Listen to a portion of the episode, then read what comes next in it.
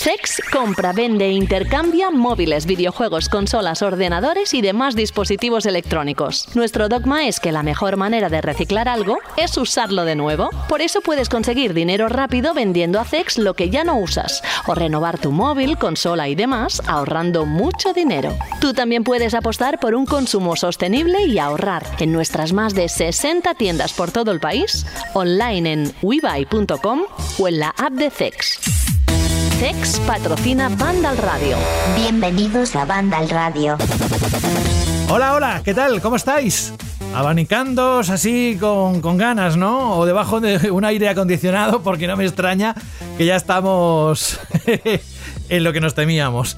Y a ver qué nos llega en las próximas jornadas. Bueno, ¿cómo estáis? Saludos de José de la Fuente, hablando de jornadas en esta edición. Hoy vamos a dedicar el programa prácticamente al Summer Game Fest Estamos a nada, unos días, muy poquitos, de que se celebre el evento digital de Microsoft, que esperemos que sea tan grande como lo tenemos en la cabeza. Queremos que salgan muchas cosas, que se anuncien muchas cosas.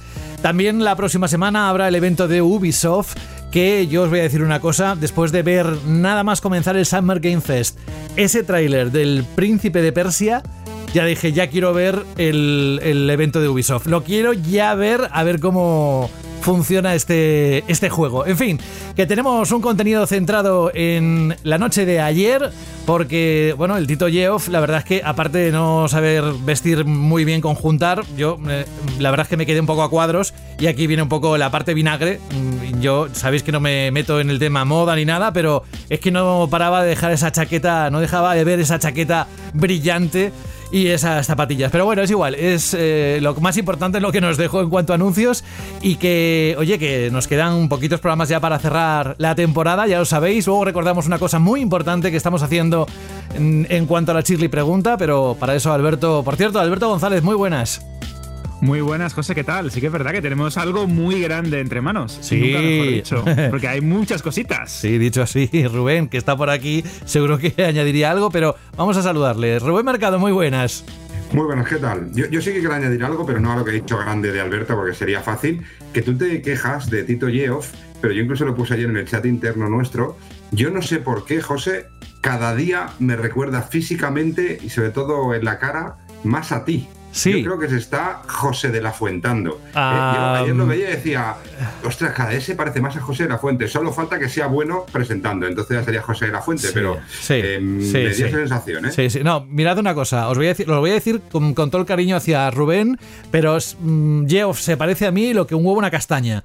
Y supongo que Alberto estará de acuerdo conmigo, ¿verdad? Doy fe, doy totalmente Pero fe. es que no, José, pero en es- nada, en el blanco de los ojos. nada, En nada, en Pero en nada, ni siquiera en ese ojo que tiene medio cerrado. Nada, es que en nada. José es el Nicolas Cage de Banda al Radio. Ostras, Sí, sí, sí. eh, qué grande. Bueno, no adelantemos. Bienvenido Alberto, bienvenido Rubén. Oye, que tenemos algo grande entre manos y es que gracias a Rubén tenemos títulos, juegos que vamos a regalar a todos aquellos que participen en la Chirly Pregunta. Ya lo lanzamos la semana pasada, pero hay una pregunta, bueno, una pregunta que te quiero hacer, más que una pregunta, una aclaración, porque un oyente nos escribió en iBox diciendo, oye, pero a ver, José, que Rubén no dijo nada de que solo fueran los audios, que también contarán los que dejamos un mensaje en aquí escrito. Y te pregunto, que entra todo el mundo, ¿no? Que participe. A ver, mm, a mí me sabe mal por Alberto, porque es el que luego tiene que controlar quién participa no, pero tiene toda la razón este oyente, con lo que tanto audio como, como escrito entrarán en el, en el sorteo, aunque eh, siempre os decimos que esto es un programa de sonido, es un programa como de radio, es un podcast, eh, y está bien leer vuestros comentarios, pero queremos escucharos, no os dé vergüenza, mandarnos un audio, que es lo más sencillo del mundo, y además de que nosotros nos hace ilusión, eh, seguramente vosotros también os hará ilusión escucharos y vacilar con los amiguetes, ¿no? Pero bueno, participan todos, los que escriban o los que nos manden audios. Eso es, haced como Jaime, llamadme manco en toda la cara. Es un amiguete que ha dejado, sin saberlo yo, un mensaje, luego lo escucharemos. Será más adelante, porque Jorge Cano, muy buenas. Hola, buenas. Que aparte del calor, que supongo que tú ya estás acostumbrado y estás viviendo bajo el aire acondicionado, la actualidad se ha puesto candente. ¿eh? Da gusto ver la página web de Vandal, mires donde mires. Eh, por ejemplo, esta mañana entré y había un montonazo de, de noticias frescas, de esas que nos gustan, y pensé, joder, es que, es que nos vamos a tirar durante unos cuantos días así, con contenido del que llevamos esperando tiempo, ¿verdad? Sí, la tradicional semana de L3 de todos los años en junio, que aunque no haya L3 ya dijimos que, bueno, efectos prácticos, pues va a estar lleno de noticias, de eventos y demás.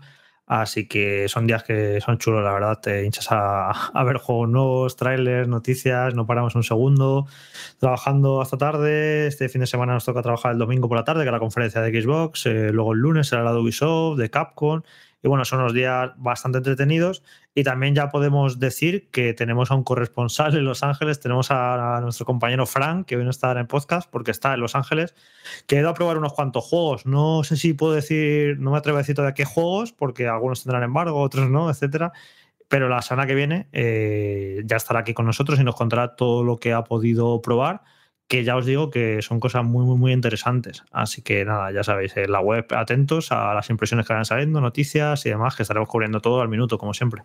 Te diría de llamarle, porque más o menos calculando ahora pues, sería por la mañana allí en Los Ángeles, pero también te digo que no sé en qué condiciones encontraríamos a Fran. lo mismo escuchamos música de fondo de un bar. Tiene una agenda muy, muy apretada, ya te lo digo yo. Está todo, va a estar todo el día hoy viendo juegos, mañana igual sí, si no va a parar un segundo. O sea que dudo que, seguro que le, le llamamos ahora y está probando algo, viendo algo. Oye, pues sin entrar muy en detalle, ¿eh? pero por curiosidad, si no hay un E3, si no hay stands, si no hay sitios oficiales donde poder hablar con las compañías, ¿esto dónde se hace? ¿En algunos pabellones? ¿En algunos sitios concretos que...? No, nuestro amigo Geoff eh, ya lo organizó, yo estuve hace unos años ya, eh, organiza una cosa que se llaman los Play Days, que junta pues en un sitio a las empresas que quieren allí mostrar sus juegos, a la prensa, y es una especie de mini E3 y nada, eso es lo que ha hecho durante el, viernes y el sábado.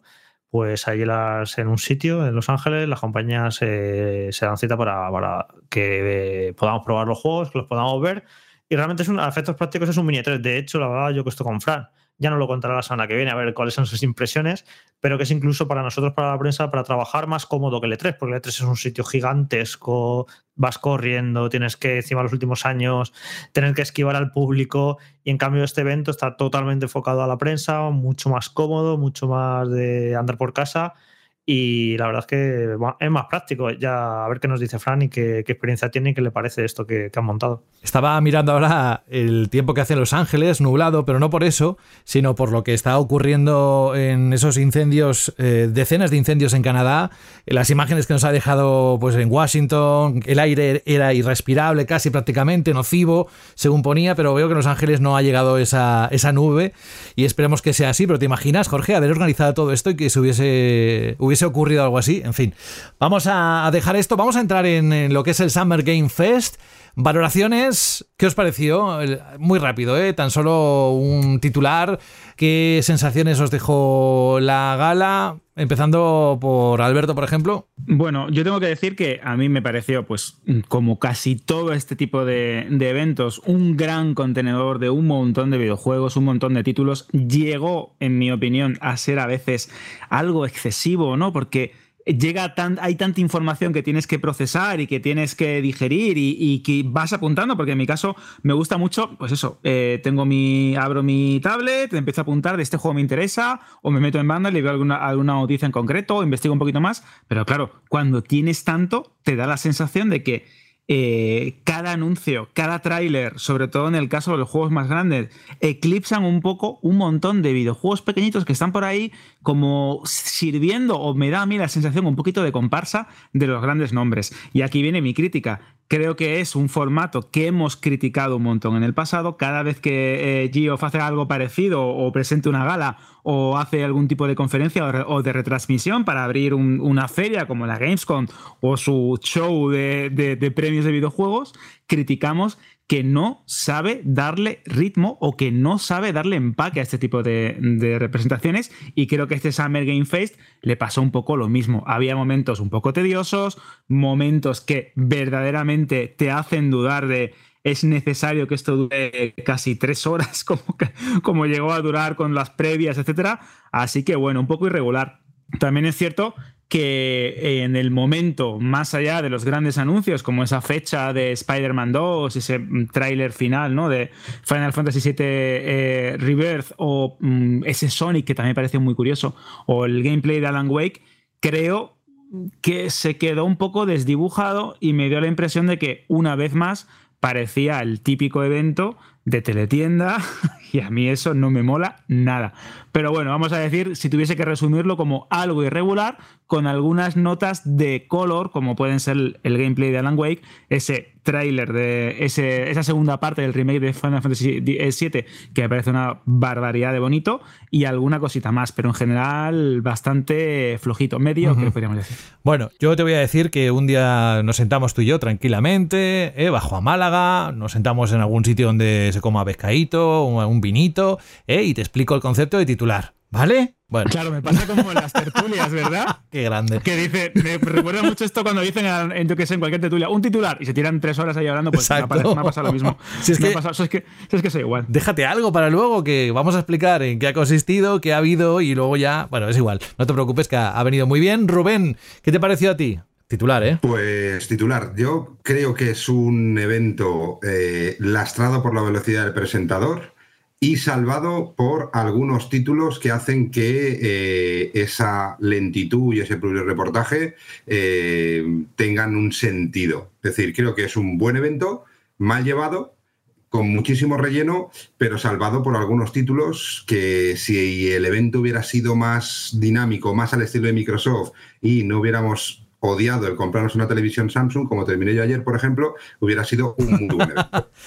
Y hay que decirle a Jeff Cayley que no es buena idea el poner al público detrás porque te fijas en que todo el mundo está saludando y lo que menos estás atendiendo es a lo que está diciendo. Pero bueno, son percepciones.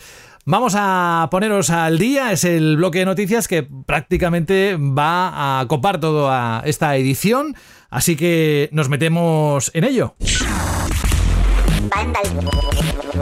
Radio. Y es que la pasada noche se celebró la gala del Summer Game Fest 2023, un evento con novedades de videojuegos y otros medios audiovisuales que da el pistoletazo de salida a las tradicionales presentaciones veraniegas del NOE 3. ¿Queréis saber qué se ha anunciado durante la retransmisión? Pues en Vandal ya sabéis que os mostramos un resumen, hay un reportaje con los anuncios más destacados para las distintas plataformas y además con los vídeos correspondientes. Pero aún así si te parece este formato mucho más cómodo, pues también te lo contamos a través de Banda Radio. Antes de entrar en ello, debéis saber que pisó el escenario un conocido actor anunciando un inesperado crossover para Dead by Daylight. Vamos a escucharle. Please join me in welcoming to Summer Game Fest, Nicolas Cage. Wow, yeah, thank you. I'm so happy to be invited to your very, very cool club, everybody. Bueno, eh, la verdad es que estuvo gracioso, todo hay que decirlo, Nicolas Cage. Pero, ¿cómo empezó el evento? Así. Please welcome to the stage the creator of the Game Awards, Jeff Keighley. Everybody. Welcome to Summer Game Fest. We are in person, and today we've got a look at what's next in video games for you. We are live here in Los Angeles at YouTube Theater, and it feels so good to be in person with a live fan audience for the first time ever. Welcome, everybody. Es que era importante, ¿eh? Era el primer evento con público presencial, ¿no, Alberto? Sí, pero llevas razón esto que dices de que te distraes un poco de viendo a la gente saludando, haciendo alguna tontería. Esto pasa mucho, por ejemplo, yo que sé, en los mítines políticos, en algunos eh, platós de televisión donde ves el público bueno, está guay porque das una sensación de efectivamente volver a la normalidad, tener a la gente entregada, pero a mí se me hizo también un poquito raro y hubo momentos un poco extraños. Sí es mm. cierto que ver a Nicolas eh, Cage subiendo eh, haciendo de él mismo en este juego. Estuvo comedido, ¿eh? El peso del talento. Estuvo comedido y yo, y aún así, vamos, que se le va de la lengua. Es un tío muy peligroso porque te puede montar cualquier jaleo muy rápido porque es muy carismático. Y indudablemente pues se comió el, minuto de oro de Geoff y se puso allí a hablar como un loco, pero bueno, me, encantó, me pareció un, un momento muy curioso. ¿Sabes lo importante de todo esto? Que hemos vuelto a esa normalidad que tanto hablábamos hace unos cuantos, no tantos meses. Vamos con los anuncios que hubo, no sé si en orden de prioridad o de importancia porque cada uno tiene sus gustos, pero empezamos por este. Así es como cerró la gala con Square Enix mostrando el esperado Final Fantasy VII Rebirth, la segunda parte del remake episódico de una de las entregas más icónicas de la saga. Además se ha confirmado que llegará a principios de 2024 con un requisito sorprendente. Harán falta dos discos para jugarlo en PlayStation 5. No podía faltar otro protagonista y además para ponerle fecha ¿A qué? A su lanzamiento. Fue uno de los grandes anuncios de la noche, la fecha de lanzamiento de Marvel's Spider-Man 2. Apuntad, 20 de octubre, con tres ediciones, la estándar, casi unos 80 euros, Digital Deluxe, unos 90 euros, y coleccionista, unos 250 euros. Todas se podrán reservar la semana que viene para conseguir bonus por la precompra. Y ojo porque hubo un erizo que también apareció por allí.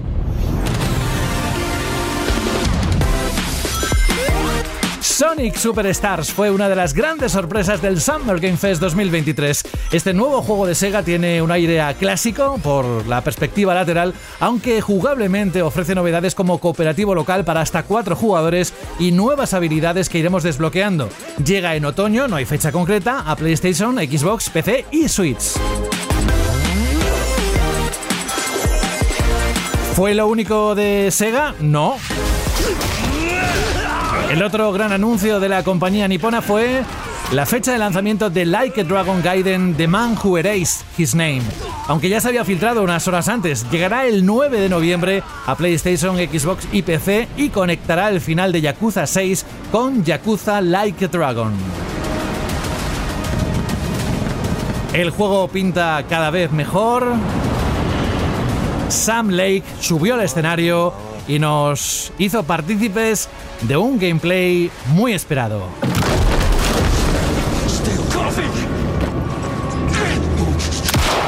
Y es que Remedy Entertainment presentó un primer vistazo a Alan Wake 2, que consideran su primer survival horror.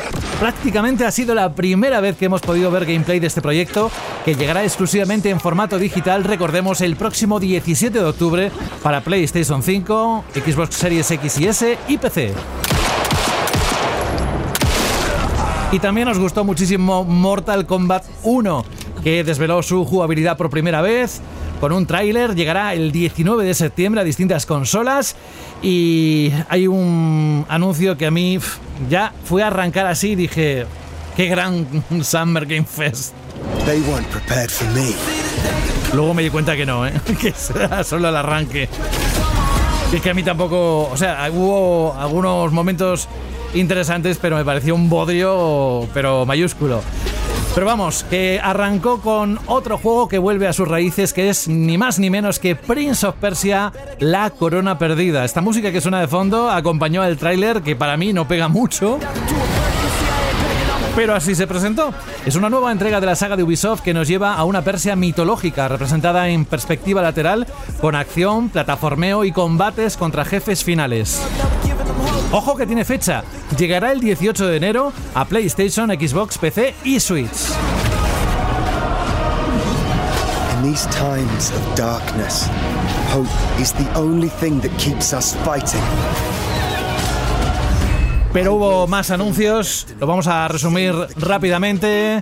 Por un lado, Lies of P ya tiene fecha de lanzamiento el 19 de septiembre. Vimos un tráiler gameplay y se anunció demo gratuita, por cierto, ya disponible para PC y consolas. Vimos el primer tráiler gameplay de Sandland, lo nuevo de Bandai Namco con Akira Toriyama, el autor de Dragon Ball. No hay fecha todavía. Ojo aquí, se anunció John Carpenter's Toxic Commando para 2024, un nuevo shooter cooperativo con zombies apadrinado por el mítico cineasta. Está siendo desarrollado por Saber Interactive, los mismos creadores de World War Z más Final Fantasy, en este caso 7 Ever Crisis para móviles. Se presentó un emotivo tráiler, tendrá 10 capítulos y ya puedes hacer el preregistro en su web oficial. 25 de julio, guardad esta fecha porque será cuando se ponga en funcionamiento disponible Remnant 2. Warhammer 40.000 Space Marine 2 se volvió a mostrar en un nuevo tráiler, confirma su campaña cooperativa para tres jugadores y saldrá este invierno. Y por último, otro gameplay, Alberto, a ver si por lo menos es mejor que el último que hemos vivido, es del universo de The Lord of the Rings, en este caso Return to Moria, eh, la vuelta a Moria, una aventura cooperativa de crafteo y supervivencia que llegará en otoño. Espero que mejor que el de Gollum, ¿no? Yo también espero que mejor porque lo tuve que analizar para, para Vandal y bueno, vamos a dejarlo ahí. Este tiene buena pinta porque si se parece a este tipo de, juegos cooperativos en los que tienes que colaborar para eh, meterte en una mazmorra, en este caso unas minas, las minas de memoria, Kazatum, puede estar bien, pero bueno, tampoco el tráiler deja ver que sea de demasiada calidad y es una pena porque lo hemos hablado aquí muchísimas veces, con una licencia tan importante, tan grande como El Señor de los Anillos, que se extiende por un montón de productos multimedia, que todavía no tengamos ningún juego a la altura en estas consolas y que el último gran título haya sido o Sombras de Guerra o Sombras de Mordor. Creo que nos merecemos los fans de Tolkien y la Tierra Media algo mejor, ¿verdad? Yo, eh, perdona, eh, Alberto, yo lo siento mucho, yo sé que ahí el corazoncito elfo te puede, pero para mí fue lo peor, el peor título del evento me parece a mí que para mí incluso pero el peor título por el nombre o por el juego el peor título por lo que se vio lo que se vio. A mí me pareció incluso y perdón para los amantes del Señor de los Anillos porque creo que el Señor de los Anillos eh, no me estoy metiendo con él pero creo que es hasta una falta de respeto lo que nos enseñaron ayer para una licencia tan grande como el Señor de los Anillos. Lo siento eh, pero para mí fue el peor título que vi de todo lo que enseñaron en el evento. Jorge Mm, valoración que todavía no lo has hecho del Summer Game Fest, a pesar de que ya sabemos de otros años que no eres tan fan de este tipo de eventos donde poca chicha y poca limonada, ¿no? Pues la verdad es que no recuerdo ya lo que dijo en años anteriores, me da un poco de miedo a veces, ¿no? Porque alguien me puede llegar y decir, pues el año pasado dijiste no sé qué, y ahora dices no sé cuánto. Pero bueno, así es la vida, ¿no? Un año, de un año a otro cambian mucho las cosas. Exacto, un año te gusta la playa y otro año te gusta el monte, por ejemplo. Por ejemplo, bueno, no, no creo que esos cambios tan drásticos eh, de filosofía de vida. A ti te huele ya el culo a playa, eso está claro. Pero sí que, sí que, bueno, eh, respecto a este tipo de eventos que todos los años nos toca opinar, también te puede, como te pilla un poco, ¿no? El estado de ánimo, cómo vaya tu vida en ese momento. si ves las cosas más positivas, más negativas. Yo anoche empecé a ver los comentarios de la gente y veía que había gente que se enfada mucho, ¿no? Que vaya mierda de evento, no sé qué.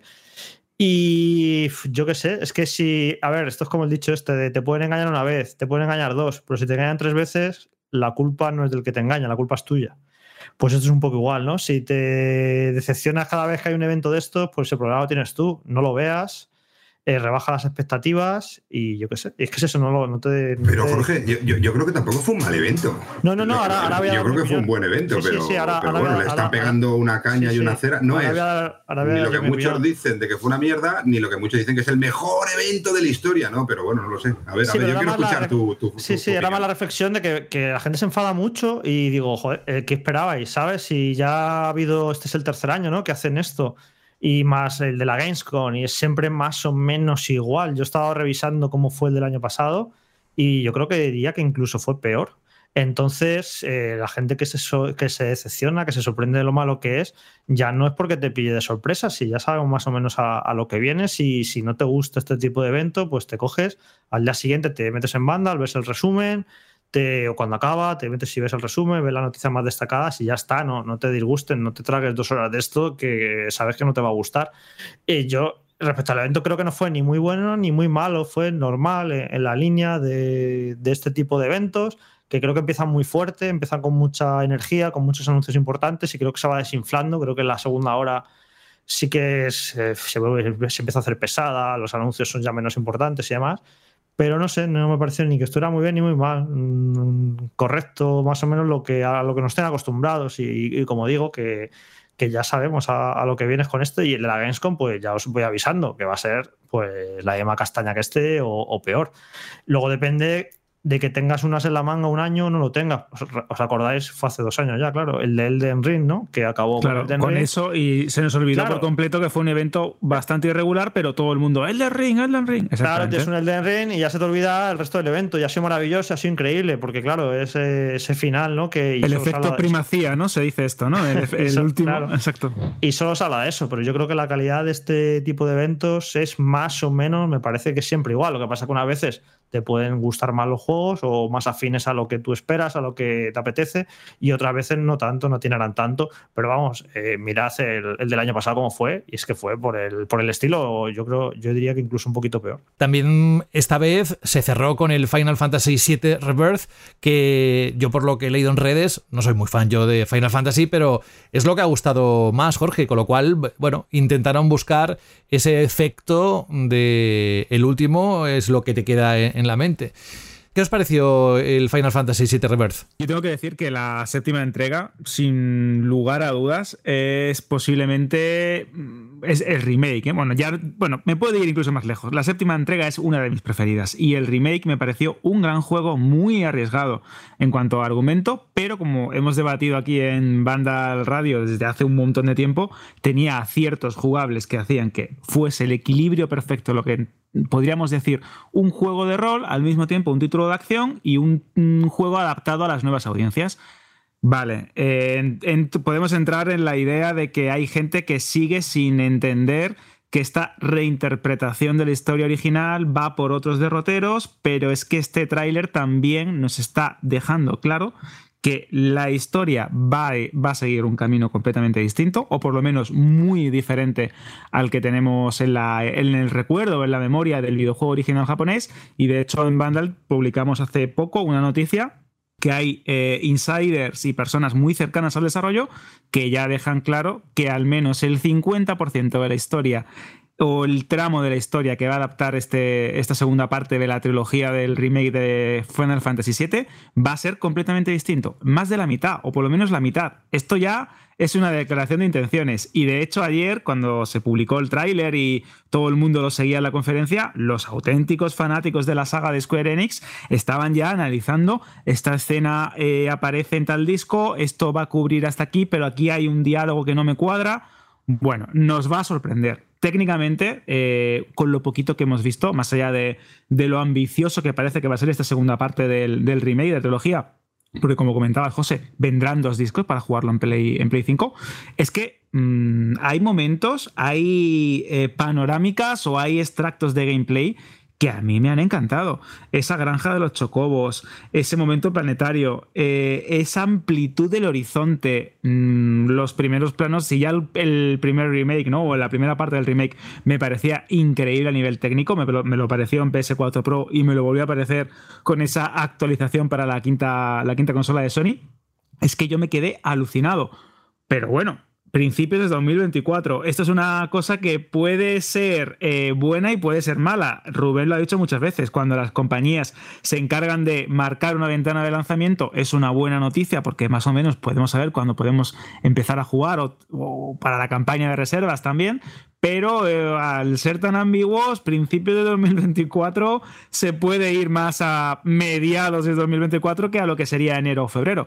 No lo sé. Yo, mi apuesta es que veremos este juego en marzo, quizás, eh, abril a más tardar. El insider que ha dicho. Hay un, ha aparecido un insider nuevo que parece tiene mucha información sobre la saga Final Fantasy y ha dicho de Rivert que saldrá en enero o que pretenden eso. Luego, claro, se puede retrasar, evidentemente, queda mucho tiempo todavía. Pero también es interesante, aparte del dato este que he dado, de que el 50% del juego será diferente al eh, respecto al original, que esto quienes ya jugáis a Final Fantasy VII Remake ya sabéis de qué va esto. Eh, también es curioso que acaba, ha salido esa misma persona, ha dicho que tienen planeado un remake de Final Fantasy X para 2026, que quedaría todavía tres añitos y eh, también se une al más que rumor que se llevó oyendo un montón de tiempo de que están haciendo también un remake de Final Fantasy IX. Luego sale ahora Final Fantasy XVI en dos semanas. Así que va a tope Square Enix con Final Fantasy en un momento que, que yo creo que no es el de mayor popularidad de la saga. No sé si Final Fantasy XVI, si, si se convierte en un éxito, ayudará a que la saga vuelva a tener otra vez más renombre o bueno, esta segunda parte de Final Fantasy VII, un remake de Final, Fantasy IX, viéndolo el éxito que están teniendo los remakes de Capcom, de Resident Evil y demás, unos buenos remakes de Final Fantasy podrían tener mucho éxito, pero digamos que eso me, sorprende que Square Enix se vaya tan a tope con Final Fantasy cuando no creo que yo que esté pasando su mejor momento la saga.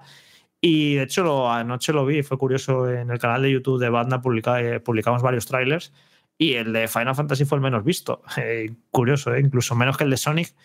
Y a veces ocurre un poco que hay como una especie de disonancia entre lo que los jugadores más veteranos, como los que estamos aquí, todavía consideramos que es importante y que es popular porque lo mamamos desde pequeñitos, la importancia de Final Fantasy, pero con el paso de los años ha ido perdiendo ese lustre y esa importancia. No es de esas sagas que se han sabido renovar o mantener el interés de los jugadores, como puede ser Resident Evil, que es una saga veterana y ahí sigue arriba del todo, o lo, voy a, voy a enlazar esto con Mortal Kombat, porque Mortal Kombat a mí me sorprende mucho lo popular que es, es una cosa increíble.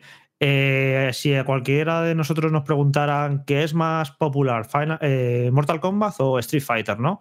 Yo siempre, yo diría, intuitivamente diría, bueno, Street Fighter, porque Street Fighter es un mito de la lucha, el que inventó la, lucha esta, eh, no sé qué, es casi cultura pop, bla, bla, bla. Pero luego eh, ves los números de los vídeos y es alucinante lo que funciona Mortal Kombat eh, los dos trailers que hemos publicado de Mortal Kombat 1 han sido un auténtico exitazo. Y, Street Fighter 6, que es muy bueno, que ya lo estuvo comentando Carlos la semana pasada, le hemos dado 9,5, bla, bla, es un juegazo y mueve muchísimo menos que Mortal Kombat. A mí también me sorprendía, pero eh, a veces tengo la ventaja de tener a una generación diferente en casa que juega videojuegos, ¿no? Y mi hijo, ya siempre lo digo, me sabe mal, porque lo meto aquí en el programa, me parece que está con nosotros siempre, eh, tiene 15 años. Y él no ha vivido la época de locura de los juegos de lucha, Street Fighter, Tekken, Soul Calibur, todo esto, ¿no? Y el, género de lucha no es un género que le atraiga lo que atraiga porque no ha tenido mucha gente que lo juegue, ¿no? Y ahora yo les digo, o sea, pues mira, Street Fighter, yo me acuerdo que me gastaba el dinero de las moneditas en esta máquina recreativa y tal, y molaba un montón, y, estamos jugando Street Fighter uno contra uno para que, bueno, para que, y le mola, ¿no? Eh, le enseño los vídeos de Street Fighter, Tekken y Mortal Kombat desde una mente totalmente virgen, porque él no es más de Street Fighter, ni de Mortal Kombat, ni de Tekken, el que más le flipa con muchísima, muchísima, muchísima diferencia es Mortal Kombat, porque cuadra mucho más con la locura que gusta ahora, ¿no? A mí me gusta Street Fighter porque soy más de Street Fighter, hay gente que le gusta Tekken, pero cuando mi hijo ve el vídeo de Street Fighter, ve el vídeo de Tekken y ve el vídeo de Mortal Kombat que vio ayer, a él le flipaba, ¿no? El tema de los fatalities, el tema de la sangre, el tema de los personajes relativamente conocidos y tal, y, y yo creo que ahí mm, la gente de Mortal Kombat está haciendo un muy buen trabajo para captar a mucho nuevo usuario ¿no? y crear ese hype por encima de los demás. En eso estoy muy de Es que es totalmente eso, Rubén. Yo creo que la clave es que Mortal Kombat y en esta entrega que mm, como que deshace un poco la, eh, la ordenación numérica del, de que el lugar que es de ser el 12 es el 1 porque es un universo alternativo, bla, bla, bla, es que han sido muy inteligentes porque han sabido renovarla. Y como bien dices, han sabido adaptarla y que luego audiovisualmente es cierto que es espectacular. El gameplay que vimos en el Summer Game Fest, con ese piso eh, tan bien hecho, con esos fatalities, con esos movimientos tan sangrientos, con esos modelados, es que tenemos una imagen de juego de lucha que a lo mejor pues tiene que estar siempre rodeado de mucha chispa, muchos colores, muchos golpes, muchos estímulos visuales y Mortal Kombat, pese a su obviamente eh, toque gore, toque sangriento, es como un poco más terrenal y también tiene ese estilo, eh, vamos a decir, añejo en cierta medida, que nos recuerda a los títulos que jugábamos también en su momento en 2D de toda la saga clásica. Y creo que eh, NetherRealm Studios y Warner han dado con la clave a la hora de actualizarlo, pero sin tocar demasiado lo que sería el, el estilo la naturaleza o la idiosincrasia de la saga. Y luego no olvidemos que en Estados Unidos Mortal Kombat es una auténtica religión. Es, es el juego de lucha, es la definición de, de título para con, con, el disfrutar con tus colegas si te quieres pegar un par de golpes en la consola. Es que tiene muchísimo tirón. Yo quiero aquí abrir un melón, así haciendo rima con Alberto, porque hemos pasado un poco así por encima de puntillas el hecho de que el Final Fantasy VII Rebirth necesitará dos discos. Vale, esto en físico. Pero ¿y si lo queremos en digital? ¿Cuánto ocupa? Es más, no me respondáis ahora, ¿eh? Pero ¿empezáis a tener la sensación de que vuestra PlayStation 5 se está quedando sin espacio? Aunque borréis, ¿eh? Pero que los juegos ocupan cada vez más y que esos 850 es que, bueno, 850 no, si quitas lo del sistema te quedan 600 y algo. ¿Empiezan a escasear? Decídmelo dentro de un momento. Antes, escuchamos un consejo. En lo profundo de tu cajón se escucha la voz de un triste móvil muerto de asco. ¿Qué será de mí ahora que nadie me quiere? Antes hacía fotos, veía TikToks, enviaba WhatsApps a lo loco. Aún tengo ganas de vivir. Sácame del cajón y llévame a Zex. Ese móvil merece una segunda vida. Llévalo a tu tienda Zex más cercana y te daremos el mejor precio por él. En tu cajón no vale nada, pero en Zex te lo cambiamos por dinero en efectivo. Trae tu móvil a Zex y consigue Pastuki de la buena. Tiendas por todo el país y también online. Busca CEX. Pues eso, la, el melón está abierto. Jorge, Rubén, Alberto. Yo hace tiempo que se me queda pequeña, pero, pero la, memoria de la, la consola. ¿eh? sí, ah, la consola dices, vale, vale. sí, la memoria de la consola, sí. Eh, la consola sigue siendo grande, bueno, da igual. Eh, pero también yo soy una especie un poco rara, ¿vale? Porque yo tengo un problema, es decir, que me gustan muchos juegos, que los tengo instalados, pero que nunca termino de ponerme a empezar a jugar. Entonces tengo juegos que los he empezado a jugar y que quiero continuarlos, pues God of War, The Last of Us, eh, algún otro. Tengo otros juegos instalados que he a jugar como Street Fighter y otros juegos que los dejo ahí instalados que no, no he podido empezar y que, quiero, y que quiero continuarlos o quiero encontrar el día. Pero comparto consola con mi hijo. Entonces, yo me paso el día instalando God of War. Eh, cuando consigo instalarlo, jugar 10 minutos y paro. Al día siguiente, donde estaba el God of War, está el FIFA desinstalo FIFA ¿eh? y vuelvo a instalar God of War. Cuando llega mi hijo, desinstala God of War y instala FIFA. Así nos vamos peleando y hace tiempo que noto que, la memoria se me queda muy, muy corta, pero también porque eh, soy una especie un poco rara, ¿no? Pero sí que es verdad que eh, yo no me imagino la gente que quiera o que tenga solo la edición digital de la consola y que sea un fan de Final Fantasy y que quiera tener Final Fantasy XVI y si sale en enero Final Fantasy, el nuevo Final Fantasy VII eh, y si se lo tienen digital, porque me parece a mí que, poco sitio más va a tener. ¿eh? Pero Rubén, si tarda más en, instalar los juegos de los discos que descargártelo de internet. ¿De qué sirve tenerlo físico? Me refiero, ¿sabes? Tarda muchísimo en volcar los juegos desde los discos. O sea que realmente si tienes una buena conexión, los juegos bajan bastante rápido. Yo no veo gran problema, a no ser que no tengas una buena conexión a internet, que claro, es un rollo bajarse 80 gigas o 100 gigas, ahí sí es un problema. Pero a mí me pareció, me hizo gracia que, al final del tráiler eh, indicaran que el juego venía en dos discos, porque ese es un dato que, bueno, puede ser más o menos interesante, pero que lo pongas en un tráiler, yo creo que es un poco como que están orgullosos, como diciendo... Mirad qué grande, ¿no? Sí, sí, ojo, mirad cuánto contenido. Mirad qué grande. No os penséis que hemos recortado Final Fantasy VII no sé cuántos trozos para sacaros el dinero. Sí, sí, no, no, no. Fijaos qué grande es que vienen dos discos. Me, parece, no que tiene me parece un poquito absurdo. ¿Y no crees que es un punto homenaje también a lo que fue Final Fantasy en PlayStation, que era de los primeros juegos que tenían esa cantidad de discos y tal? Además de que sacar un poco de decir, eh, eh yo dos discos porque el juego es enorme. Eh, yo también lo tomé como que es una manera de, decir, oye, acordaros de lo que fue Final Fantasy con eso de los discos y este pues va a ser igual, ¿no? Es una manera nueva de volver a inventar la historia, pero sin perder todo lo que fue la historia a nivel sentimental y a nivel usuario. es una lectura nostálgica y bonita por tu parte, pero sin duda, vamos, el motivo lo tengo claro. Aquí de ti, de ti esperaba eso. Yo pensaba que te iba a meter un moco. y el tuyo es que el tío no se ha tirado la vía porque ha llegado el tren antes, ¿no? Claro, pero, me refiero que, que es todo marketing, que si te dicen ese dato ahí en ese tráiler es porque quieren eh, mandar un mensaje. Y el mensaje que quieren mandar es este juego muy tocho. Y ya está, es eso. No y son muchos gigas. o sea, tocho igual a este muchos gigas. Este ¿Cuánto ocupará? Este juego hemos trabajado mucho, pero no, yo no creo que sea un guiño nostálgico. Si fuera un guiño nostálgico de verdad, tienen que haber sido tres discos, no dos.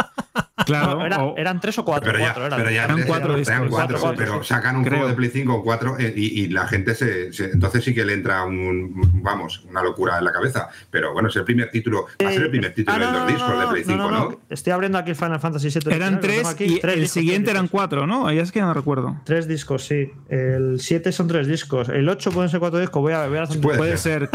claro, es que esto, esto de la maniobra de, decir que son dos discos, yo creo que eh, aparte de pues, posiblemente por tema de espacio. En sí, confirmado, el 8 eran 4. El 8 eran 4, exacto. Eh, es por el tema que también supongo que al ampliar la historia, al ampliar los escenarios, a que haya un desarrollo bastante más complejo y menos contenido que en el caso de, la primera parte del remake, que era todo en Midgar, con eh, escenarios que eran reutilizados una y otra vez, con prácticamente ausencia de, mundo abierto, como hemos visto en el, en el avance, pero es que también creo que, como bien has dicho José, el tema de la calidad de los juegos, las texturas de los juegos, los moderados de los juegos, ya empezamos a ver también un, momento en el que las compañías utilizan, pues lo típico, un disco de instalación y un disco de arranque que a, su vez también contiene datos. Puede que también nos encontremos con una maniobra de este estilo. Esto lo hacen juegos como Cyberpunk, etcétera, que utiliza, o incluso también lo utilizó, si no me equivoco, Grand Theft Auto en su día, en la anterior generación, así que es bastante probable que nos encontremos con otro movimiento similar. Y sí es cierto que 800 y pico gigas, de los cuales tienes apenas 700 en una consola como PS5, con títulos que ocupan más de 100, como en el caso de Gran Turismo, o títulos como... Miles Morales, 105 gigas. Exacto, los Spider-Man, los Call of Duty, con que 133 gigas el Call of Duty Black Ops Cold War. Claro, con que tengas un par de juegos con los que tú juegas con tus amigos, un AAA o dos AAA, ya tienes más del 50% de esa capacidad eh, real, ¿no? Eh, óptima de tu, de tu disco duro estado sólido. Si a eso le sumas que a lo mejor tienes un par de juegos más o te bajas los juegos de algún tipo de suscripción, etcétera, etcétera, y en el caso de PS5, pese a que es más sencillo, también tienes que abrir la consola, abrir la pestañita, quitar o no quitar, porque en el caso de Series X o, consolas similares, que tienes esa opción de la tarjeta de, de SSD alternativa que nada más que tienes que enchufar por atrás, bueno, pues sí que quizá yo creo que eh, cada vez se quedan más cortas. Y, y si estos dos discos también son el indicativo de que hay una nueva consola, de un nuevo hardware con un eh, SSD de mayor capacidad, de 2 teras o lo que sea, y ya te lo empiezan a dejar así clarito poco a poco, quién sabe. Ya, pero de aquí, si eso sale en enero, como dice el Insider, mm, no me cuadran los tempos, ¿eh? Bueno, a lo mejor Sony anuncia un PlayStation Showcase especial en septiembre, como hicieron cuando PS4 Pro, y lanzan la consola en un plazo de pocos, eh, pocas semanas o pocos meses, o incluso ya para el verano del año que viene. Que hemos visto que este juego se, se, anunció para PS4, de repente nos encontramos con PS4 y lo jugábamos en PS5 y a los pocos meses tuvimos una revisión. Con Square Enix nunca se sabe. Y aparte de lo que es este tema, que podremos abordar igual en algún otro momento, porque creo que va siendo cada vez más significativo la falta de espacio en las consolas de nueva generación, precisamente por lo que ocupan cada vez más los juegos que van saliendo nuevos. De esos juegos nuevos que vimos en el Summer Game Fest, de los trailers que, o de los gameplays, ¿qué es lo que más os llamó la atención aparte de lo que hemos hablado? ¿Qué destacáis? Sí, que nada, un inciso que, en todos los programas nos damos varios sustos por cómo pasa el tiempo de rápido y de extraño últimamente, y me acabo de pegar un susto de esos eh, viendo Twitter. Eh, hoy, hace, tú fíjate, eh, cinco años desde que se anunció The Elder Scrolls 6. Me cago en la leche. O sea, estoy, como, alucinando. Digo, ya han pasado cinco años desde que se anunció The Elder Scrolls 6 y lo que queda, y tú fíjate lo que queda para que salga el juego. Bueno, ¿y qué años han pasado, eh? Que no son años normales. Son años como esto de los perros, ¿no? Que son, ¿cómo van? Cuatro, ¿no? tienen, el doble. O siete eran. Bueno, va, venga, que se os va. Eh, juegos que destacáis del Summer Game Fest. No, bueno, comentar la fecha de, Spider-Man 2, ¿no? que es bastante importante, es el gran exclusivo del año de PlayStation 5 y curioso, ¿no? Como son las estrategias de marketing que hace dos semanas en el PlayStation Showcase muestran, la, muestran el gameplay por todo lo alto y bla, y no dan la fecha, cosa que te quedas así como un poco, qué raro, ¿no? Que no sepan todavía la fecha y simplemente es que se la estaban guardando para dentro de dos semanas decirla en el PlayStation Showcase porque tienen como que un poco dar alguna cosita, alguna exclusiva a este tipo de eventos. Así que nada, ya sabemos ahí que, que en octubre tenemos Spider-Man 2 y que bueno, que se promete que va a ser un otoño intensito, la verdad, eh, con, con, grandes juegos. Yo de lo que, de lo que vi, a mí me, sorprendieron algunos títulos y también me di cuenta de que hay un montón de juegos que me gustan, pero que no voy a poderlo jugar o no voy a ser capaz de saberlo jugar, ¿vale? Pero me gustó mucho eh, Alan Wake 2, me moló un montón, aunque no vimos mucha cosa, pero creo que es un título que, que puede ser muy bien. Me llamó mucho la atención el Lies of P, eh, que cuando veías que es un juego de Pinocho, decías, no, no, el Pinocho raro, ¿no? Y, pero me gustó mucho, me gustó mucho el aspecto gráfico, me gustó mucho la dirección artística, mm, tengo ganas de poderme descargar la demo que se puso, en el momento que terminó el evento, ya se puso para descargar y que ya veíamos a Saúl que estaba ahí como loco ya por, por, por quererlo descargar y seguramente ya lo haya, lo haya mm, probado bien y haya visto cómo eso no. Mortal Kombat 1, que yo no sé mucho de Mortal Kombat, me gustó ese, esa forma nueva, ese reinvento nuevo que están intentando hacer los juegos de lucha para salirse de lo clásico, intentar captar de una manera más dinámica, más juego de aventura, entre comillas, muy entre comillas. El Sonic Superstars, por lo nostálgico también, me gustó mucho, no tanto como a Carlos, que seguramente para él sin duda será, junto con Final Fantasy VII, será el, título del evento. Eh, hay una cosa que no ha comentado nadie que a mí porque no es un juego, supongo por eso no ha comentado mucha gente, no he visto mucho en redes sociales y tal, eh, pero a mí me, sorprendió un poco y que si se puede aprovechar esta herramienta que es el, el, creador de un Real Engine para Fortnite, eh, vi ciertas cosas que se podían crear con ese creador de, bueno, de, entornos de Unreal, que no sé si va a ser solo para las compañías, si se va a poner al alcance más del usuario para crear una comunidad de usuarios que hagan cosas en paralelo y tal, me pareció que podía darle un giro potente eh, a todo el universo Fortnite. También me di cuenta o creo que Kojima ha cambiado de novio y lo veremos el domingo porque yo y todo el mundo esperaba que Kojima, el alter ego, el alma, bueno, el, hermano gemelo separado al nacer del señor Doritos iba a estar allí en todos los Summer Game Fest y no estaba, ni enseñó nada de Standing 2.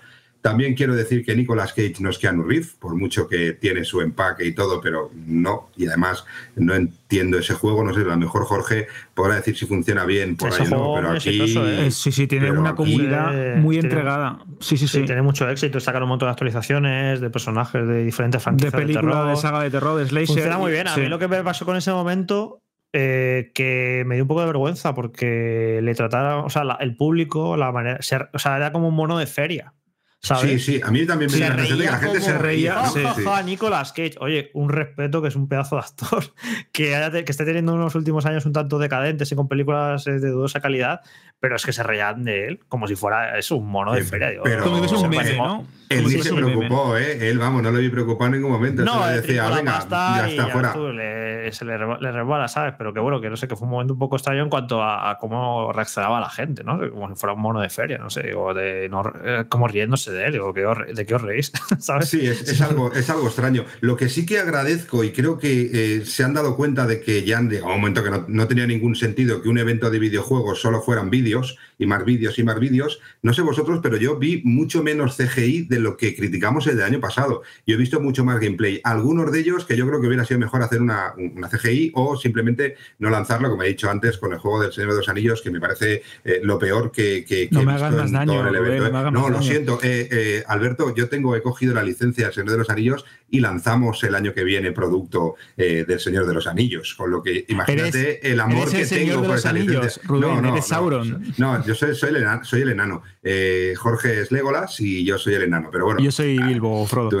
exacto. Pero, sí, lleva más gameplay y eso me gustó, ¿no? Lleva razón. De hecho, eh, hablando del, tema con amigos, y, es cierto que en ese tipo de eventos, como comentaba al principio, se tienden a enterrar un montón de títulos. A mí me pareció bastante curioso este Toxic Commando de, basado en una idea de John Carpenter, porque parece como que eh, Saber Interactive hace una y otra vez el mismo juego, shooter cooperativos eh, con un montón de hordas, pero son muy divertidos de jugar online. A mí Guerra Mundial Z me encantó y este tiene muy buena pinta porque tiene ese toque un poquito rollo macarra con criaturas que salen como de un lodo de un dios eh, típico de la mitología de Lovecraft.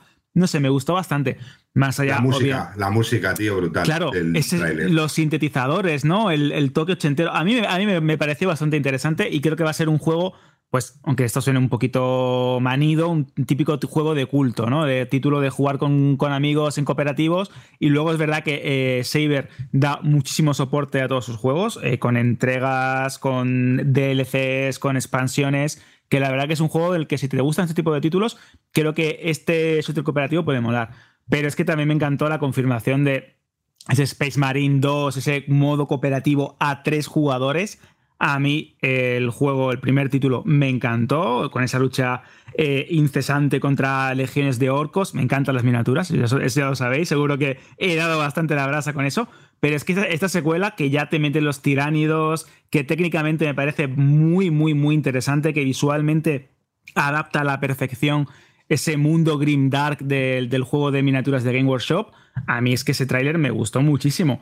Y luego también hay que destacar que más allá de Lies of P, esa versión retorcida de, Pinocho, eh, a mí no me terminó, yo aquí difiero con José, a mí no me terminó de gustar, mm, por, decir que no me gustó nada, ese The Last Crown, ese Pring of Persia hijopero extraño.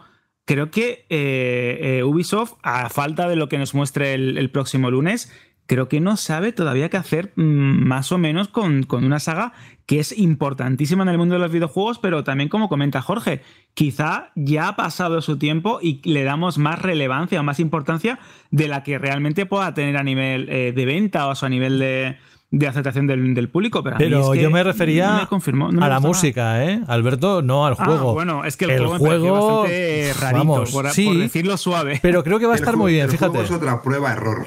Lo están probando, están haciendo prueba de error. Aquí intentan Castlevania, me, sonaba mucho a otros tipos de juegos de plataformas en 2D, pero también con mecánicas de otros juegos de aventura, con mecánicas incluso de, de juegos de Mario. Eh, yo creo que están haciendo prueba de error para ver si encuentran otra vez el camino, ¿no? Yo estoy viendo. bueno, hay que recordar que están haciendo el remake de El Príncipe Persia, La Salida del Tiempo, que lo reiniciaron el desarrollo completamente y lo, y lo están otra vez haciendo el estudio original.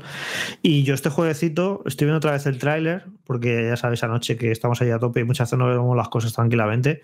Yo no veo que tenga mala pinta este juego, ¿eh? Veo buenas animaciones, veo buenas físicas Creo que puede ser un. Además, he leído que es un Metroidvania, que anoche es, un dato que no, que no tenía. Y puede ser un juego pañaete, que es normal que quieran aprovechar la eh, moda de los Metroidvania tan exitosos de los últimos años, eh, con toques Souls, en plan el, eh, el, Hollow Knight, el Blasphemous y demás.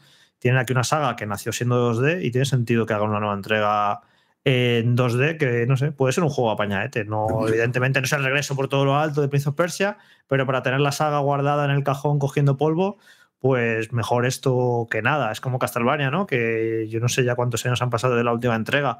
Pues yo qué sé, pues también puede hacer un Castlevania apañadete. No sé, yo no, no sería tan negativo, no, no creo que tenga mala pinta. Antes en el resumen dije que Sonic Superstar fue una de las grandes sorpresas de esta edición de Summer Game Fest ¿Qué vibraciones os dio lo que visteis? A mí es que me, cada vez que veo un juego de la saga Sonic, lo primero que hago, pues obviamente es pensar en Carlos o mirar si ha puesto Carlos algo en el grupo o me ha mandado algún mensaje de WhatsApp, porque es increíble, es de verdad, es que es un amor absoluto por, por el erizo de Sega. Eh, a mí me encanta esa combinación que tiene del estilo artístico adorable, clásico, tan colorido, con esos toques de perspectiva lateral, pero luego hay como un giro, ese cooperativo a cuatro jugadores, esas habilidades diferentes que podemos ver en el tráiler, eh, algún cambio en la jugabilidad o en las mecánicas habituales de, de la saga de Erizo en plataformas, mm, creo que es genial. Y creo que Sega está tomando un camino muy inteligente con Sonic, porque ya no lo, no lo está relegando solo a vamos a hacer un juego en 2D y de vez en cuando un título en 3D, ¿no? Es que tenemos experimentos de mundo abierto, tenemos juegos más frenéticos, tenemos este Sonic Superstars. Creo que puede funcionar y había momentos en los que a mí me recordaba incluso a algunos juegos de la, de la saga Kirby. Esa, coopera, esa cooperación, esos poderes. a mí me recuerda, Alberto, a lo que hizo Nintendo con los New Super Mario Bros. Que También. Que una de las claves fue fomentar el cooperativo. Metieron el cooperativo para cuatro y que luego con mucho éxito cogió Rayman Legends, o no Rayman Origins, Rayman Legends, que son geniales. Son unas obras maestras, son buenísimos. Que mira Ubisoft, que está, la, está fatal, pues mira que puede hacer un nuevo Rayman, que aunque a lo mejor no vendas un montón, pero sí que recuperas un poco de eh, el apoyo ¿no? de la gente. Y es un poco eso, yo creo, que es hacer lo mismo eso con Sonic y Cooperativo para 4. A mí me, parece, me estoy viendo otra vez el tráiler me parecía un poco feuchillo. Me recordaba, ¿os acordáis del Sonic 4 que salió este episodio hace unos años? Exacto, es un poco ese estilo. Esa mezcla 2D, 3D que a lo mejor no, casaba bien. Pero esto lo veo bonito, lo veo chulo. Pero ahora estoy viendo me parece un poco menos feo. Pero no, me parece, no me parece muy bonito porque no sé, no tiene una cosa y el arte y los gráficos que no son gran cosa, pero sí que me gusta la idea y veo como muchas ideas nuevas y no es el otra vez otro Sonic 2D clásico de toda la vida. No, no, se ven un montón de ideas y de mecánicas y el multijugador puede estar bien. Vamos a seguir con el Summer Game Fest, pero antes vamos a recordar algo que incluso ya la semana pasada estuvimos comentándolo Rubén y yo, y tiene que ver con nuestro patrocinador CEX, porque mm, generalmente os contamos la lista de los más buscados pueden ser videojuegos, pueden ser dispositivos, pueden ser móviles, o sea, pueden ser muchas cosas, porque ya sabéis que es el mayor especialista en electrónica y entretenimiento de segunda mano en España. Pero resulta que estamos en el mes en el que estamos, en el que celebramos el orgullo, y ellos lo están celebrando de una forma muy especial, haciendo una selección de juegos y pelis que a su entender el equipo de Zex ha elegido con personajes e historias queer. Con lo cual, eh, quieren compartirlo y ya la semana pasada contamos algunos y hoy podemos o bien repasar esos o bien contar alguno más que hay dentro de la lista. Eso sí, si vais a la página web lo podéis ver directamente porque aparece en la portada. Así que vamos con ese repaso de lo que propone Zex. Pues sí, además tiene títulos como muy variados, ¿no? Porque la gente puede pensar con ese titular eh, que van hacia un tipo de, juegos muy, muy específicos, pero aquí quieren escoger o han escogido una serie de juegos que se centran en temas como la identidad, el amor, la aceptación eh, y, bueno, pues muchos eh, problemas o muchos de los problemas que se encuentra gran parte de la comunidad LGTBQ eh, hoy en día, ¿no? Juegos como Hades, juegos como Borderlands 3, juegos como Cyberpunk 2077, juegos como Boom Snack, juegos como Horizon Forbidden West, este, muchos otros, eh, configuran esta lista súper chula y súper trabajada en la que no solo vais a poder eh, conocer juegos y conocer eh, historias dentro de lo que esos juegos nos van a ofrecer, sino también vais a poder eh, tener de una manera muy rápida valoración de lo que os puede costar si vais a cualquiera de las tiendas que tenéis repartidas por toda España. Podéis ir a venderlos, podéis ir a comprarlos o incluso podéis ir a intercambiarlos. Y no solo esto, sino cualquier título o cualquier consola o cualquier eh, teléfono móvil que tengáis en casa y que le queráis dar una segunda vida y trasladarlo en algo al que bueno, podáis seguir disfrutándolo, pues CEX es vuestro sitio, vuestro punto de encuentro. Y no hace falta ir a las tiendas físicas, simplemente con que os, con que os conectéis a la página web webuy.com vais a poder ver allí eh, toda la lista de títulos ordenados por plataformas, de consolas, de pequeño electrodoméstico, de un montón de cosas que os esperan en las tiendas CEX. E incluso, sin salir de vuestra casa, podéis saber cuántos van a dar y en cuánto van a valorar los títulos o los accesorios o las consolas que tengáis allí muertas de asco y que, ¿por qué no? Además de hacer sitio y darle la oportunidad que otros puedan comprarla, pues vosotros también podéis recuperar parte de ese dinero para seguir ampliando eh, cosas que sea útil para vosotros. Eso es.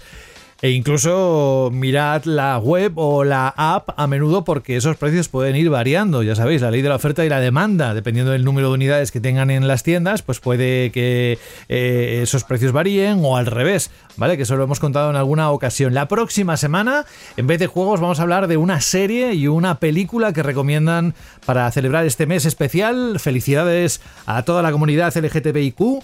Eh, no sé si lo he dicho bien, pero ya sabéis que nosotros desde aquí también lo queremos celebrar de alguna manera, aunque, bueno, nosotros eh, en Banda al Radio mmm, tenemos a Rubén que puede cantar una canción, pero tampoco creo que sea un momento para celebrar, será un momento para que llueva, que está bien, está bien, si porque está, hay sequía, ¿no? canto, ¿eh? Hay sequía, está bien. el alma, se me enamora. ¿Por qué siempre cantas la misma? No, esta es nueva, esta me la aprendí ahora. Es que ese polvo al SingStar 1, canciones clásicas de España, y estoy entrenando, pero bueno. Vale, lo venga. siento, perdonar por este momento friki cutre. Eh, ahora me da una vergüenza, estoy sudando. Sí, sí, sí, sí. No, tú no tienes vergüenza, tú naciste sin yo soy de vergüenza. vergüenza retrasada. Eh, Bueno. No soy retrasado por vergüenza, soy de vergüenza retrasada. Es decir, yo hago las barbaridades y luego me da Espera, vergüenza espera. que me muero. Espera que empieza a notar el calor que hace, que ahora mismo tenemos 25 grados y, y ya es casi de noche.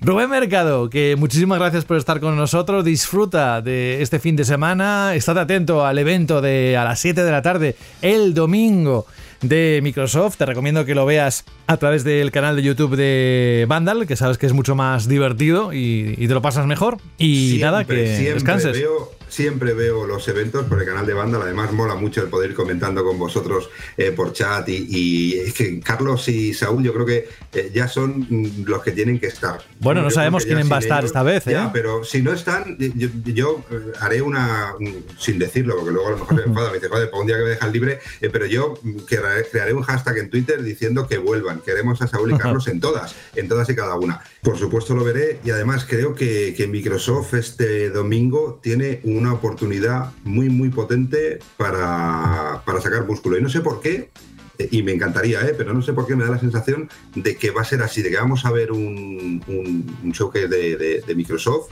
que puede ser muy, muy potente. Y, a ver, las listas que se han visto por ahí me parece que sería una locura. No puede ser que haya tanta cosa, pero, pero creo que. ¿Habrá hardware? Eh, eh, no lo sé, no, yo no lo sé, no lo sé. Yo creo que hardware no habrá, a no ser eh, alguna, pues algún mando, alguna consola, que ya enseñaron algo ayer en el evento. Sí, los vinilos estos de Porsche, ¿no?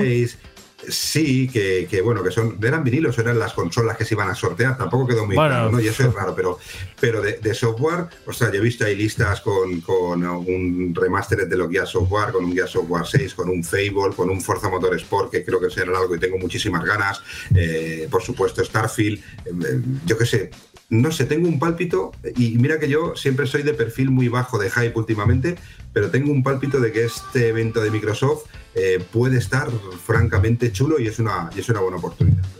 Yo te agradezco, José, también que me despidas después de hacer mi presentación profesional como cantante e irme en este momento en el top. Yo siempre me tengo que ir arriba, en el mejor momento mío. ¿eh? Sí, sí, arriba del todo. No te preocupes.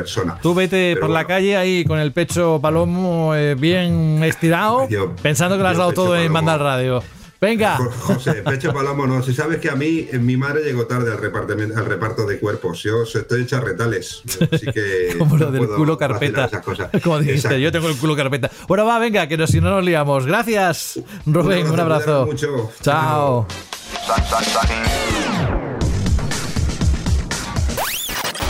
Retomamos el Summer Game Fest y algún otro juego que queráis comentar, algún otro momento. Vamos avanzando ya, estamos en la recta final. Por ejemplo, el Like a Dragon Gaiden de Men Who Erase His Name. Recordad que estará disponible el 9 de noviembre y que conectará el final de Yakuza 6 con Yakuza Like a Dragon. ¿Hay ganas de este? Yo la verdad es que como eh, reciente aficionado a la saga Yakuza, porque es verdad que me gustaba, pero bueno, no tenía ni el tiempo ni las ganas.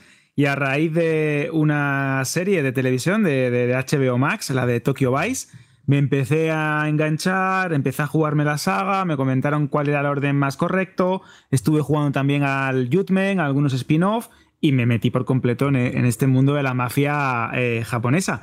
Por ejemplo, en este caso, en esta, en esta entrega, que me parece muy curioso, ¿no? Cómo eh, se recupera la acción típica Em, de la saga porque en la octava entrega apostaba por los turnos y por el rol de por turnos y me gusta mucho porque a nivel visual me sigue pareciendo que tienen un estilo artístico impresionante. Me encanta poder ver cómo se puede cambiar otra vez de estilo de lucha de, con Kiryu de, de Yakuza a la gente, cómo uno aprovecha más el estilo agresivo, la fuerza física, mientras que el otro es como más preciso, mucho, una arte marcial mucho más concreta, mucho más letal cómo se pueden utilizar elementos del escenario de una manera completamente imaginativa, cómo vuelve esa exploración, los minijuegos. A mí me encantó, me pareció un tráiler impresionante y tengo muchísimas ganas de, de, jugarlo. Porque es verdad, es una saga que al principio te puede parecer eh, que no terminas de entenderla, cómo mezcla tan, eh, de una forma a veces incluso muy disparatada el drama con el humor pero una vez que entras en, su juego, te dejas llevar por su historia, por los personajes, por las relaciones que mantienen entre ellos, por ese eh, escenario de urbano y con ciertos matices, porque también hay algunos cambios de, ambientación de la saga, y en ese mundo de, de clubs, de...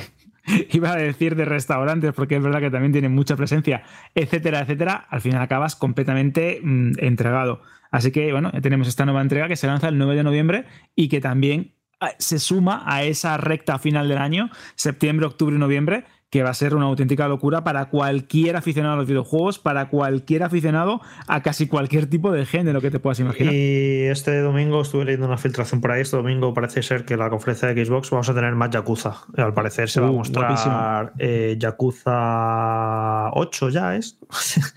bueno, ese sería Like a Dragon 2. Claro, el que es pues por turnos, con el juego de rol por turnos, exactamente, que mantiene. Pues, sería la, como la entrega principal, exacto. Sí, estuve leyendo una filtración de Yakuza enorme porque también hay un evento de Yakuza, si no me equivoco, creo que el martes puede ser. La semana que viene. Sí, puede ser. entonces, eh, al parecer eso, vamos a ver ya Yakuza 8. Va a haber un spin-off, además, tipo juego Dragon Quest de rol clásico, basado en el protagonista de Laika Dragon.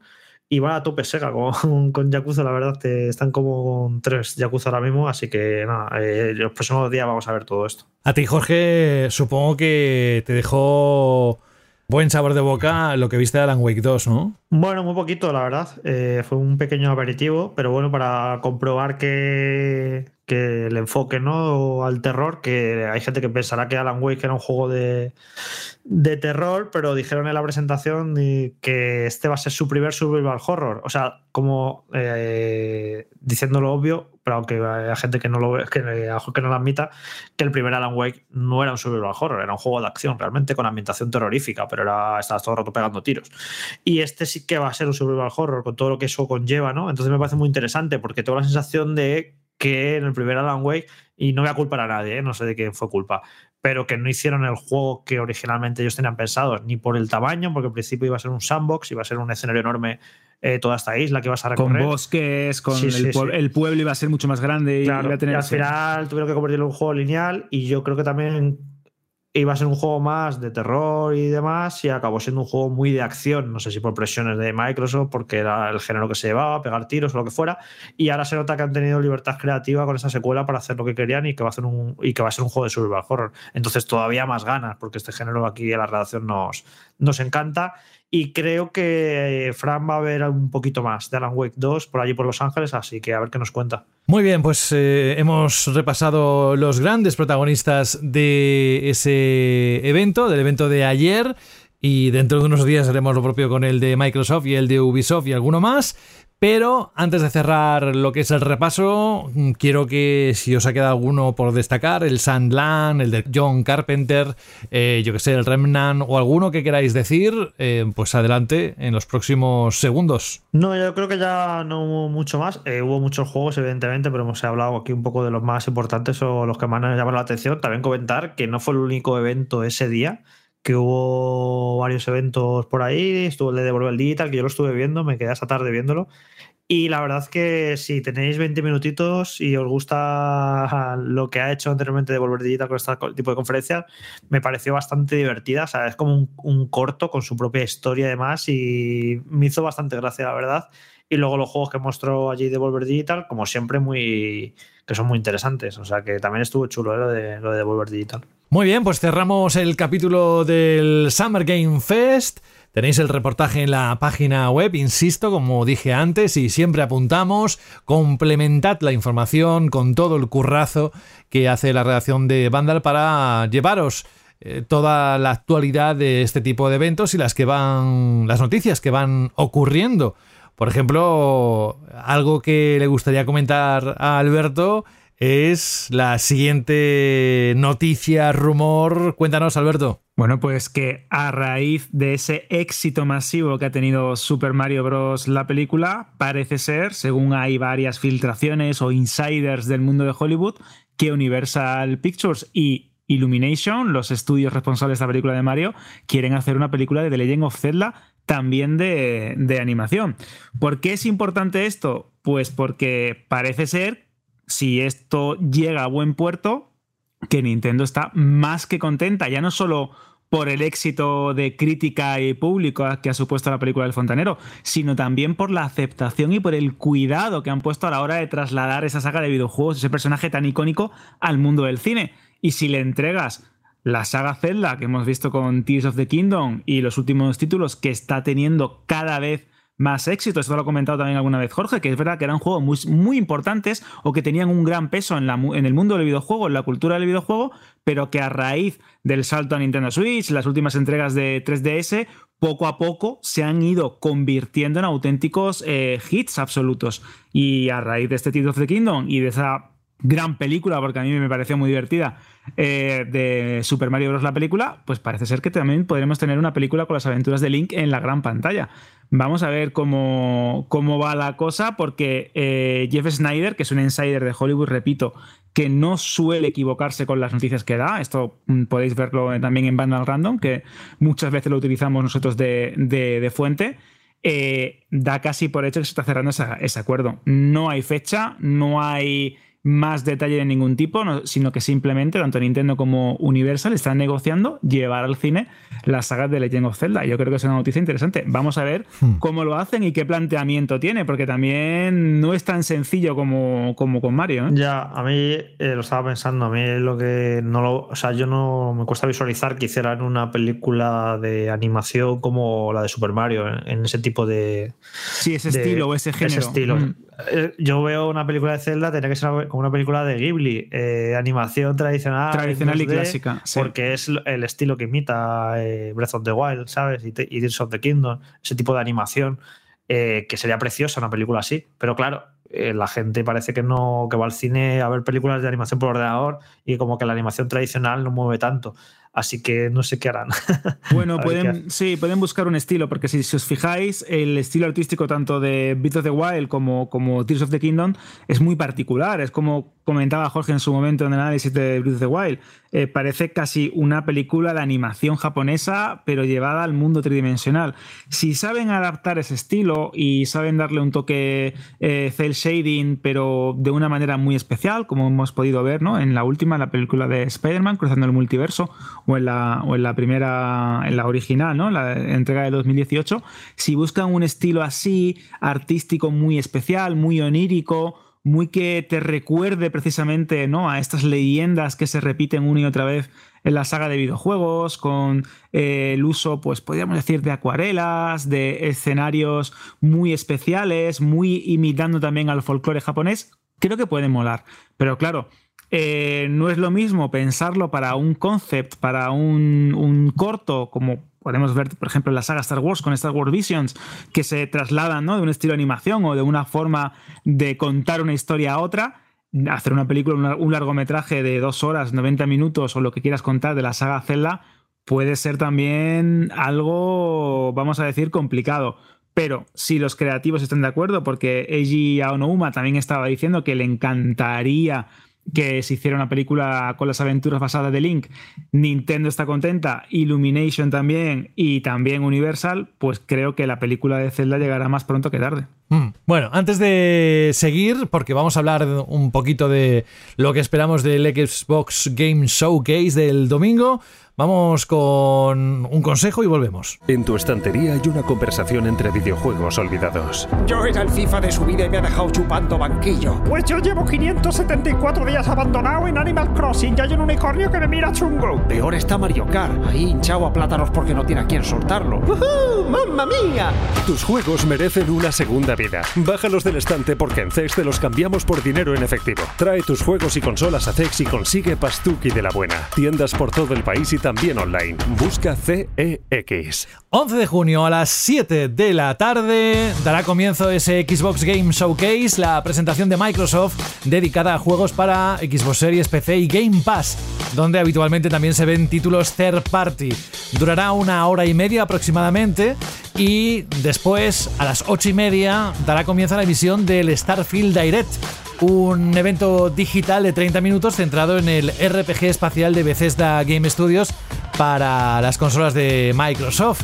E incluso el 13 de junio a las 7 de la tarde, los de Redmond, o sea, el 13 que es 11, 12, 13, el martes a las 7 de la tarde, los de Redmond celebrarán el Xbox Games Showcase Extended, cuya duración se desconoce, pero que habrá entrevistas y gameplay ampliados de los juegos mostrados en el evento principal del domingo.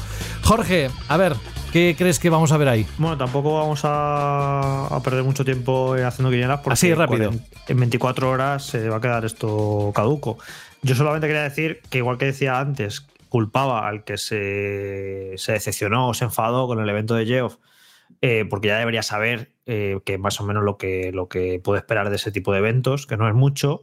En cambio, yo sí que creo que estas conferencias de junio de Xbox siempre merecen la pena. Creo que son muy buenas. yo las llevo siguiendo años y años y creo que tienen siempre buen ritmo. Creo que siempre se reservan anuncios importantes y nunca he sentido que ha sido una pérdida de tiempo, que me han tomado el pelo. Evidentemente las hay unos años un poco mejores, un poco peores, pero creo que merecen mucho la pena siempre. Y yo siempre, los eventos estos de Xbox, siempre tengo esperanza de que van a estar muy bien. Yo pongo la mano en el fuego ya Además, se va a comprobar dentro de muy poquito, que yo creo que va a estar muy bien. Y pues ahí está la diferencia. Por eso tampoco es justo meter todos los eventos en el mismo saco, porque eh, lo que he dicho antes parecía que englobaba todos los eventos y no, no, yo eh, si no tuviera que trabajarlos, los eventos de Geoff no los vería, me esperaría al resumen o lo vería el día siguiente, pero la conferencia de Xbox esta anual que hace en junio yo creo que está muy bien siempre y que merece la pena y son muy entretenidas y se guardan sorpresas y cosas importantes y creo que va a estar muy bien. Así que nada, Hmm. eso es mi, mi, mi valoración es que creo que va a estar muy bien. Sí, O sea, pero- Porque, porque viendo el bagaje de, los- de todos los años. esto. Dinos uno o dos juegos que te gustaría ver en ese evento. Pues siguiendo la línea de Microsoft en la que dice que eh, o, que pre- o que quiere que lo que se vea en esa conferencia no vayan a ser juegos que vayan a tardar mucho en salir, que se supone que van a salir el próximo año, aunque ya vimos el año pasado que también prometieron eso y hay un montón de juegos que al final no salieron porque hacer juegos no es una ciencia exacta y luego se retrasan, y etcétera. Pero bueno, como declaración de intenciones, ¿no? Se supone que no vamos a ver cosas que cueste, que, que vayan a tardar muchísimo en salir.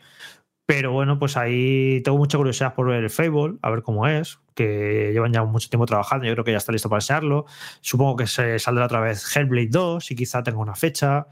Eh, bueno, y, y darán la fecha del Forza Motorsport, el juego de Obsidian, este de rol que estaban haciendo, que dicen que también que está muy enterito y que seguramente se haga el próximo año y que, que lo muestre. Y Wolfenstein. luego sorpresas y cosas que se han filtrado y de terceras compañías. El juego de Kojima, eh, el año pasado recordaréis, ¿no? Que, que se anunció ese juego de Kojima, que se supone que es una aventura de terror, que de hecho se filtraron vídeos.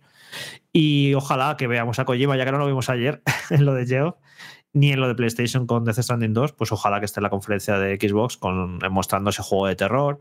Y bueno, pues ya simplemente con todas esas cositas que he dicho, más alguna sorpresa, más cosas que se han filtrado, bueno, si no sabéis en las últimas horas, hay ahí eh, varias cosas relacionadas con persona Sí, que, se van, es, es cierto. Sí. que se van a anunciar. Así que ya con todas esas cosas que he dicho, más sorpresas y demás, y, y, pues yo creo que, que va a estar bastante bien la cosa. Y luego también eh, recordad que, que había un juego de Indiana Jones que estaba realizando Ah, sí. Machine, Machine Games, que se anunció hace ya dos o tres años prácticamente, y que en algún momento lo tendrán que enseñar. Además, ahora estrenan la película. Exacto, eso es. Pues Na- sería en un nada. momento, además. ¿no? Claro, imagínate que saliera este año coincidiendo con la película, sería genial, ¿no? Así que yo creo que sin volverse locos de que vayan a enseñar mil cosas, pero con que enseñen cuatro, cinco, seis o un poco lo que he dicho, yo creo que va a estar muy bien. Alberto, la próxima semana es cuando se estrena la última película de Indiana Jones. El 30 de junio. 30 de junio, vale. Wolfenstein es uno de esos que te gustaría ver el domingo, Alberto. Bueno, si, si hay un nuevo Wolfenstein, a mí me tienen ganado, porque es una saga que me gusta muchísimo y sobre todo con este último reinicio, si lo podemos llamar así, con este revival de la saga de Bethesda, yo creo que está. A mí, me- a mí me gustaría.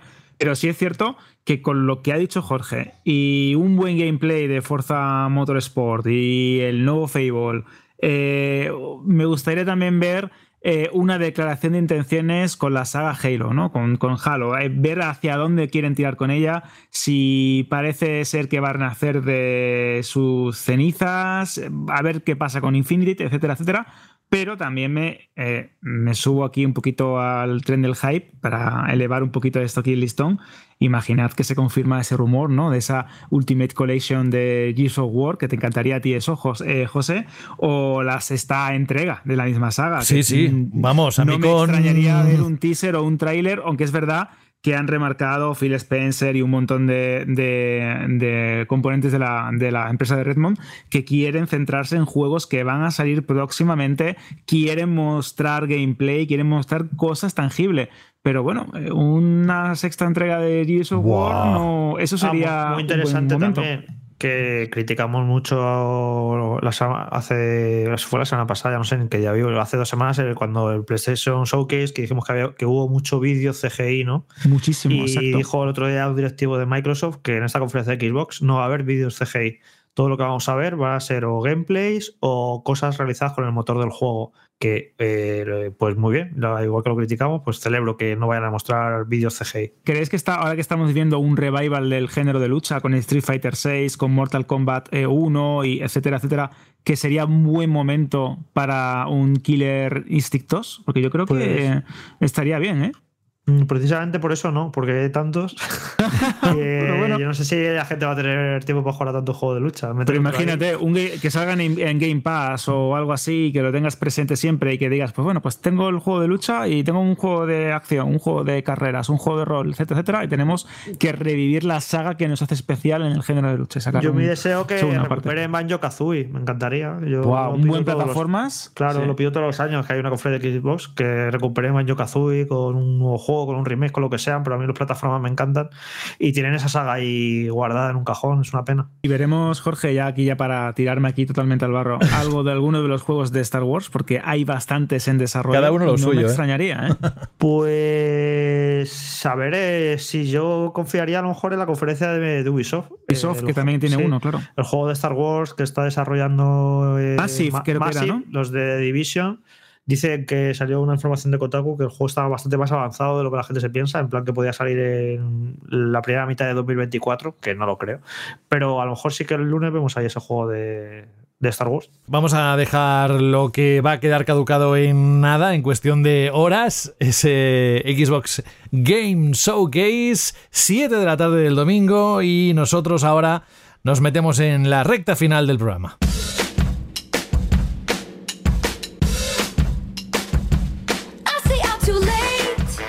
Y aquí tenemos que deciros algo relacionado con el concurso, bueno, con el sorteo que vamos a celebrar no la próxima semana, sino la siguiente, que es nuestra última edición de la temporada 10 de Banda al Radio. Volveremos a finales de agosto, ya os lo contaremos en el último programa, pero además que es, el, es la temporada del décimo aniversario, cumplimos 10 añitos a lo largo de esa temporada, pero ya os lo contaremos un poco lo que vamos a querer hacer. Ahora lo que sí que tenemos que explicar bien es que la Shirley pregunta que lanzó la semana pasada Alberto se va a repetir una semana más, sobre todo, es decir, que dejamos siete días más, sobre todo para aquella gente que igual no ha podido participar y para que no se junten eh, los que han contestado ahora y los que quedan por contestar. Así que Alberto ha tenido la brillante idea de decir, oye, dejamos esta pregunta una semana más y todos aquellos que entren dentro de la participación del mes de junio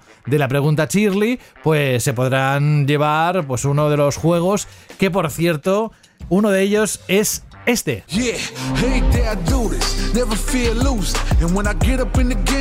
¿Os gustaría conseguir un Street Fighter 6 por la jeta? Pues Alberto, eso puede suceder si han participado y tienen la suerte de salir elegidos o elegidas en el sorteo, si han participado en la Chile Pregunta, ¿verdad? Exacto, hemos decidido mantener la misma pregunta para facilitaros un poquito las cosas y encima estamos hablando de que podéis optar a ganar un juego como Street Fighter VI de PS5 y no solo eso, porque hay otros títulos que no vamos a revelar para que haya un poco De momento. de hype de momento porque son muy muy muy muy tops algunos y aquí voy a bueno me voy a poner aquí un poco como la televisión lanzando un cebo algunos son de sagas de juegos de rol muy, muy, muy famosas de las que hemos hablado largo y tendido en el programa. Así que imaginad un poquito. Ya le has puesto tenéis. A más de uno los dientes largos. Vamos con la pregunta que lanzaste la semana pasada y que mantenemos estos próximos días. La semana pasada os preguntábamos que queríamos que nos mm, relatarais cuál era el personaje más odioso de un videojuego. Ya se acabó la mod, queríamos hate, queríamos un poco de leña. Y la verdad es que os habéis volcado. Tenemos un porrón de audios, un montón de comentarios en iBox. Y como ya ha dicho Rubén al comienzo del programa, venga, también los que escribís vais a participar Todos. en el sorteo. Todo Venga. el mundo, todo el mundo. Yo he tomado muy buena nota de todos ellos, de verdad, que esto lo hago de manera religiosa. Cada vez que me manda José un correo con un audio o veo un comentario en iBox, lo voy apuntando para que todos estéis completamente registrados de cara a ese sorteo de Street Fighter V y de un montón de juegos.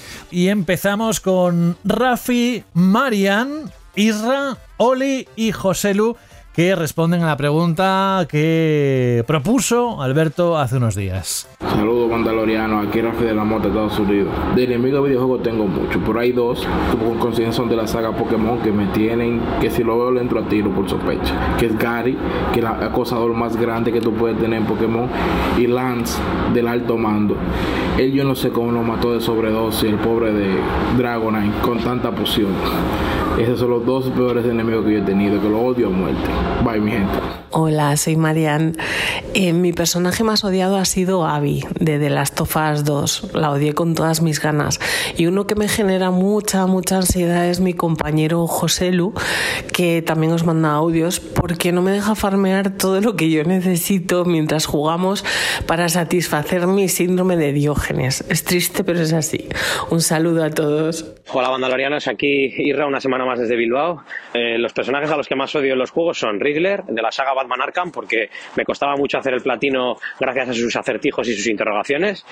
La Valkyria Reina de el God of War del 2018, porque en el modo más difícil es prácticamente imposible pasarla. Al final lo conseguí. Y Ellie en The Last of Us Parte 2, la última parte del juego, eh, que no voy a hacer spoilers, pero no me gustó nada y la acabé cogiendo un poco de asco. Bueno, chicos, un saludo muy fuerte y a seguir así. Buenas chicos y chicas de Vandal, aquí Oliver una vez más. Pues el enemigo al que más detesto, al que más odio, viene a ser el Tyrant 103. O sea, o Mr. X, como se, re- se le reconoce en el nuevo Resident Evil 2 Remake, ¿no? Pero es que eso de que metes, a, mates al bicho, te quedas ahí todo, todo ilusionado diciendo ya está, se ha acabado, ya no hay más, y ya puedo ir tranquilo y de repente te coges, te giras y por una pared atraviesa el mostrenco y te revienta otra vez. Es que no le puedo tener más asco a ese tipo de cosas. No puedo, no puedo. Porque más que nada, porque encima luego te pegan unos sustos acojonantes.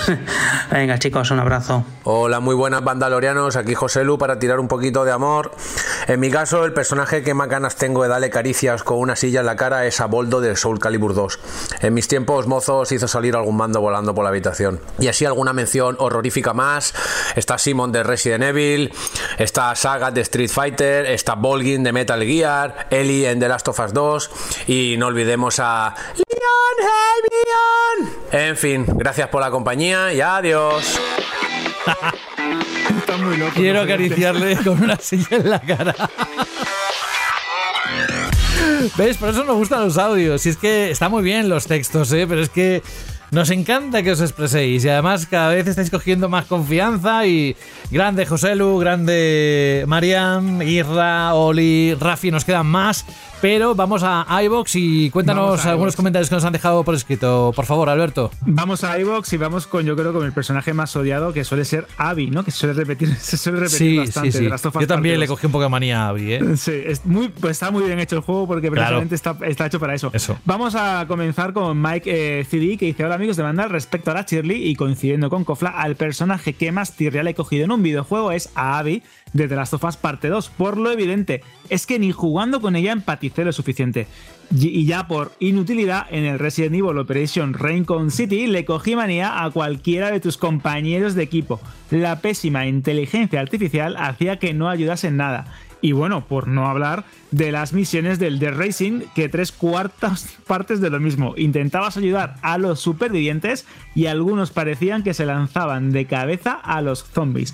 También nos recuerda la recreativa Slam Masters, que nos dice, cuando el rival te tiraba al suelo y te hacían la cuenta atrás, tu compañero, en lugar de ayudarte y sacarte de la cuenta, salía a combatir contra el otro adversario, haciendo que irremediablemente perdieras la partida. Madre mía, vaya compañero, sí tienes que luchar con él.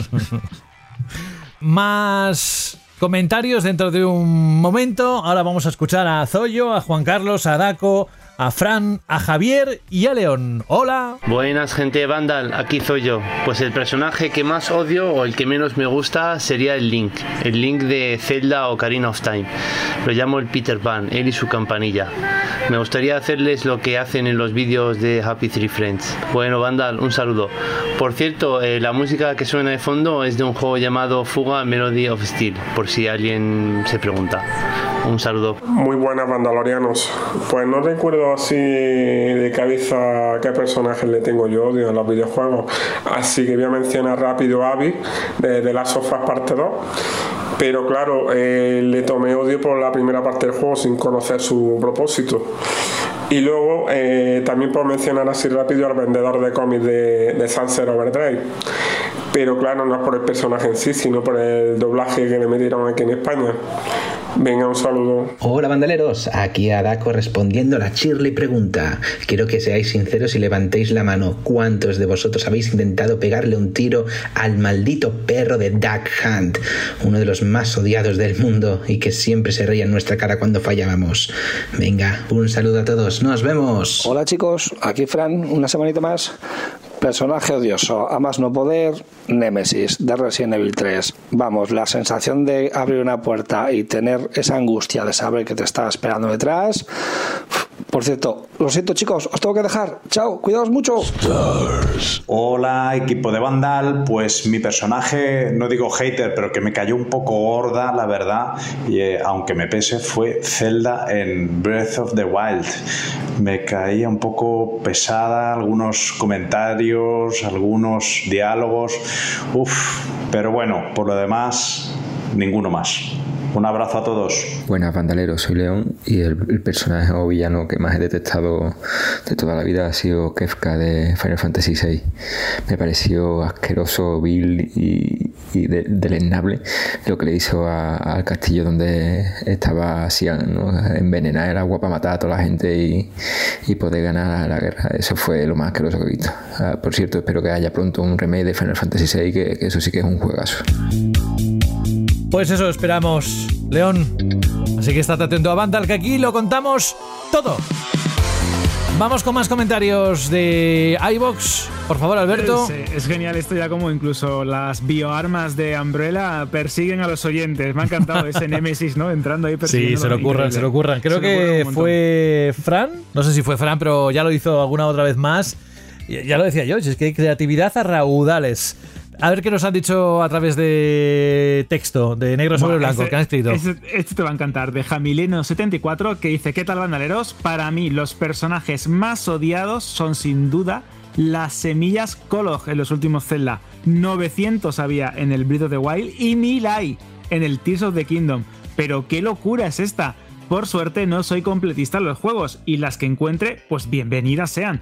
Pero ¿cómo se pasan en Nintendo? En fin, supongo que tendrán su público y por eso han repetido la jugada en el último Zelda. Pero tiene tela marinera tener que ir por ese fantástico mundo mirando hasta debajo de las piedras para encontrarlas. Mi más sincera enhorabuena para todos los miembros de Vandal Radio y también para los más intrépidos que consigan todas las semillas Kolog en los Zelda. Saludos. Es verdad, ¿eh? Vaya. Las semillas Zelda de Irule, yo es que pongo muchas veces, te encuentras una, ¿no? Vas mm, explorando o vas a hacer alguna misión y ves algo en el escenario y sabes que ahí hay algo. Pero, madre mía, como tengas que conseguirlas todas. Yo en el primero no lo hice, en este dudo que lo haga, pero bueno, es verdad que es un poco, un poco tedioso. Bueno, hay misiones, tareas que yo ya sé que consumen muchas horas y yo no, no puedo dedicarle tanto tiempo si quiero jugar a otros juegos, vaya. Pero bueno, allá cada uno con su tiempo y con sus ganas. Aquí entra todo el mundo, todo el mundo es bienvenido. ¿Algún comentario más o quieres audios? Vamos con un comentario más, Venga. porque recuerdas que había un oyente que decía que el, el villano, el personaje más odioso de todos era el perro de Duck Hunt, ¿verdad? Sí. Pues esto nos dice también Grit Moongood, que dice que el personaje más odioso, sin lugar a dudas, es el famoso perro de Duck Hunt para Nintendo. Aquel juego que disparabas con una pistola a la pantalla para cazar patos y al fallar salía el perro a reírse de ti. El gatillo me echaba humo de disparar al perro, que aunque no le hacía nada, pues me servía para descargar la ira, nos dice este oyente. Vale, pues oye, que todo el mundo tiene uno mínimo de esos personajes que, con- que lo ha pasado mal, o incluso podrías haber preguntado cuál es el juego con el que peor lo has pasado eh, porque no has podido con él. Que no sé si lo has preguntado, porque hemos hecho tantas Shirley preguntas que ya no me acuerdo ni, ni, ni, si eso ha pasado alguna vez por una pregunta. Pero bueno, vamos a... Oye, por cierto, que quiero decir que los audios que estamos escuchando siempre se ordenan según van llegando, ¿eh? No es que ponemos unos eh, primero que otros porque sí, sino según van llegando los vamos registrando, editando, poniendo bien, recortando para que los podáis escuchar perfectamente. Y vamos con Laura, Marcos, José Manuel, Raúl, Jaime... Atención a Jaime y Alberto. Hola, hola. Hola amigos de Bandar, les saludo a Laura desde México. Uno de los personajes más odiados sin duda es Navi de Ocarina del Tiempo, ya que con sus continuos Hey Listen, que me ponían de nervio todo el, durante todo el juego y sus interminables diálogos, la verdad que para que al final llegues con Ganondorf y diga, qué miedo, me voy y te abandona en la última batalla de los peores compañeros de juego. Saludos. Muy buenas familia, aquí Marcos. Pues nada, si hay que volcar odio sobre algún personaje de videojuegos, eh, dándole una vuelta a la cabeza, pues tenía por ahí al mayordomo de, de Lara Croft o incluso a Atreus. Pero hay, si hay que volcarlo todo, que se lo lleve a Abby. Todo para Abby. Estuvo a punto de, de, de, romper el juego por su culpa. Pero bueno, un abrazo. Muy buena gente. Pues los personajes más odiosos para mí son los que me desesperan por inútiles. No aguanto eso de que no sepan hacer nada y tengan que llevarlo literalmente de la mano. Y los que se llevan la palma son Jorda de Ico y Emma Emerich en Metal Gear Solid. Hola Bandalorianos, un muy cordial saludo. Pues sobre la Shirley pregunta, un personaje que sí me caía medio gordito y que era muy insoportable y batallaba mucho para trabajar con su inteligencia artificial era Ashley Graham de Resident Evil 4 original.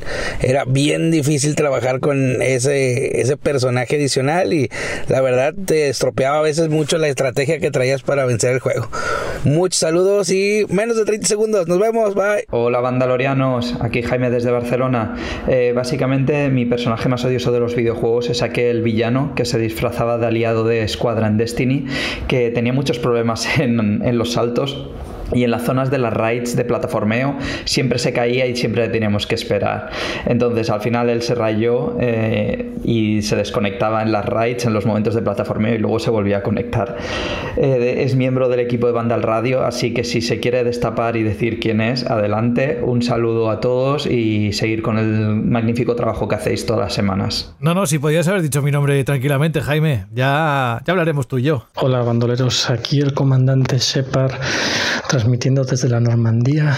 Estoy en un lugar llamado Elden Ring, donde me he encontrado el personaje más odioso de toda la historia de los videojuegos, el más odioso que os podéis imaginar. Creo que se llama Maleña, la espada de Miquela o algo así. De verdad, es insoportable. Siento como que me absorbe la energía y se queda con ella. Al caer la noche se escuchan las almas en pena de la electrónica que ya no usas. ¡Véndeme o te robaré el wifi! Pasa de ese móvil y véndeme a mí que soy una tablet y la tengo más grande. La pantalla mente sucia. Mejor a mí que soy una consola y parada se me va la perola. Trae tus aparatos electrónicos a Cex y te daremos dinero en efectivo. Da una segunda vida a tus consolas, juegos móviles, tablets, ordenadores, películas y mucho más. Lleva tu electrónica a Cex y consigue Pastuki de la buena. Tiendas por todo el país y también online. Busca CEX. Yo nunca he escondido que, Alberto, que soy manco eh, y que en el tema de Destiny había saltos que tenías que sincronizar muy bien. Hombre, no me desconectaba en las raids, pero... En fin, gracias Jaime por acercarte porque lleva escuchándonos muchas temporadas y por fin eh, pues ha animado a, a dejarnos ese audio, aunque sea para dejarme bien. Me dice Alberto por el chat. ¡Hala! ¿Cómo te ha vendido?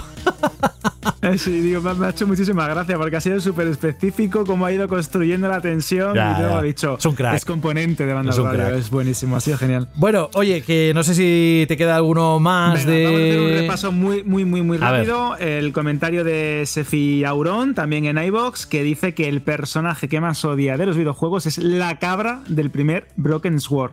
Creo que dice, además, creo que los jugones que sepan de qué hablo me darán la razón. También tenemos el comentario de eh, mi tocayo Alberto, que dice él también lo mismo del mensaje de Al, que dice que el personaje que más has odiado y más odioso de un videojuego es la reina Amidala en la adaptación del videojuego de la amenaza fantasma de Star Wars. En un nivel, y esto es cierto porque doy fe, que tenía la costumbre el personaje de ponerse siempre a tiro de los, de los villanos en lugar de ocultarse o intentar de que no la mataran, porque precisamente la misión era evitar que lo hicieran. Y luego, para finalizar, que este me ha hecho muchísima gracia, el comentario de Raúl López Barea, que dice: Buenas, para mí el personaje más odioso de una saga de videojuegos y además que ha estado muchos años martirizándome es Messi en el FIFA. Esto es genial. bueno, déjalo de Messi, déjalo de Messi, que también hemos tenido una semana que no vamos a abrir ese melón, no vamos a abrir ese melón tampoco. Bueno, eh, Alberto, que nada, que las, eh, los próximos días la pregunta es la misma, tal y como has dicho, si quieres recuérdala una vez más para aquella gente que no ha participado todavía y que nos puedes mandar un audio de menos de 30, 40 como muchos segundos, si es 30 mejor, a la dirección de correo siguiente, radio Y si no, lo podéis dejar donde? En iBox, ¿verdad? Exacto, las mismas reglas, la misma pregunta. No hace falta que participéis una vez más porque la pregunta es la misma, el personaje más odioso de un videojuego. Como ha comentado José, tenéis varios caminos, audio, texto, como queráis.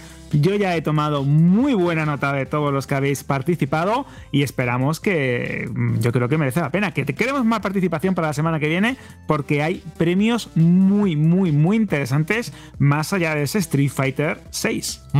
Gracias a Rubén que se ha estirado, bueno, se ha estirado, ha sido él el que ha querido hacer esta acción final para despedir la décima temporada, así que que bueno, siempre está pensando en los oyentes y este es un claro ejemplo. Bueno, Alberto González, muchas gracias. La sintonía de fondo que nos dice ya que el programa número 41 acaba, ya llega a su fin, antes queda la canción que nos pide un oyente, pero mientras, Alberto, no pases mucho calor y un abrazo muy fuerte. Un abrazo muy fuerte, José. Hasta la semana que viene. Chao. Adiós.